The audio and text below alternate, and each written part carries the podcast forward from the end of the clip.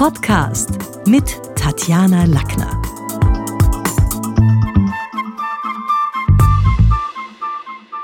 Im heutigen Podcast geht es um das Thema Selbstdistanzierung und was das so ist und warum das Wunder wirkt. Also Viktor Frankl hat einst den Begriff der Selbstdistanzierung geprägt und zwar in seine eingebracht hat es in die Logotherapie, also diese Existenzanalyse. Im Wesentlichen geht es um die Fähigkeit, dass eine Person Stellung zu sich beziehen kann, sich selber auch aus einer anderen Perspektive betrachten kann. Also Beispiel, schon in der Schule lernen die Kinder die Schlagzeilentechnik, wenn sie eine Person aus der journalistischen Brille zum Beispiel einer Zeitungsredaktion betrachten sollen.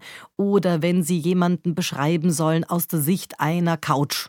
Was, wie erlebt die Couch im Wohnzimmer den Herrn Meier den ganzen Tag über? Also so dieser, dieser Wechsel an Perspektiven ist was, was uns schon auch reflektieren lässt und auch einen anderen Bezug zu uns haben lässt. Die Vogelperspektive hebt uns zum Beispiel über den eigenen Scheitel hinweg Oft erkennen wir oben, auch im Flugzeug, wenn dann die Autos kleiner werden, die Menschen kleiner werden, dass auch die Probleme kleiner werden und wir erkennen plötzlich mehr vom System, in dem wir uns befinden. Ich denke da jetzt an die Astronauten, die damals bei diesen Mondmissionen, da hat einer mal gesagt, das ist in meiner Erinnerung geblieben, was er am berührendsten an der ganzen Expedition gefunden hat, war nicht der Mond, sondern das war, was ihn gerührt hat, war der Blick auf diesen kleinen blauen Erdball wo man mit so viel Distanz dann auch sieht, wie fragil das ist, wie. Also, das hat ihn viel mehr gerührt. Der Mond war auch cool, aber eigentlich war es durch die Vogelperspektive der Blick auf die Erde und damit auch der Blick auf uns, ja, die ihn da. Ich glaube, da gab es sogar Tränen, die ihn da wirklich äh, gepackt hat. Und auf der anderen Seite gibt es nicht nur die Vogel, sondern auch die Froschperspektive. Die zeigt uns so eine Art Untersicht auf das Leben, also immer so ein bisschen unterhalb unserer Augenhöhe. In der Fotografie zum Beispiel wird es sehr oft verwendet, absichtlich so ein, ein Unterlegenheitsgefühl beim Betrachter zu erzeugen, indem man eben irgendwas aus einer sehr kleinen Perspektive, aus der Froschperspektive, aus der Sicht eines Kindes, wie auch immer, hier zeigt. Perspektivenwechsel gibt es aber eben nicht nur bei der Text-Bildschere in der Fotografie, sondern die sind auch super relevant in der Kommunikation und betreffen da jetzt weniger die Sichtachse, aber wir haben ein paar Perspektiven mit dazu, nämlich die Retrospektive. Also die Frage, wie hat sich ein Problem bisher, wie haben wir es bisher gelöst? Was war in der Vergangenheit? Woran sind wir vielleicht auch gescheitert? Neben der Rückblende hilft dann auch der Blick in die Zukunft. Wie könnte man das in Zukunft lösen? Wo stehen wir in drei Jahren da? Das sind ja auch immer wieder so Fragen, die in der Politik oder in der ja, in, im gesellschaftlichen Ausblick äh, beim Jahreswechsel zum Beispiel auftauchen.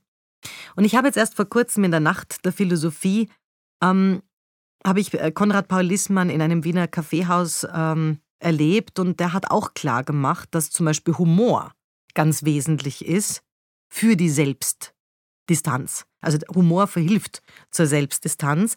Nicht umsonst war Satire von jeher eine Waffe gegen Faschismus.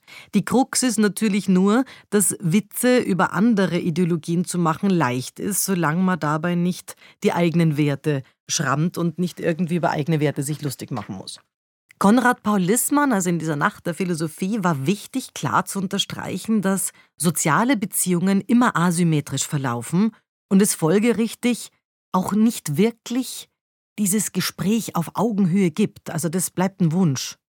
Denn wie soll man mit dem Chef auf gleicher Augenhöhe sprechen, wenn man ihm doch unterstellt ist?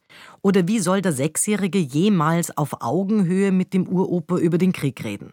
Also hinter diesem Wunsch steckt natürlich in der Kommunikation auch immer die Hoffnung, dass so vorhandene soziale Unterschiede, Machtverhältnisse, manchmal sind es auch Bildungsstufen nicht spürbar sein sollen. Natürlich soll man die Kluft überbrücken und andere nicht brüskieren. Es geht jetzt nicht darum, die, die Unterschiede da dauernd gegenwärtig zu machen.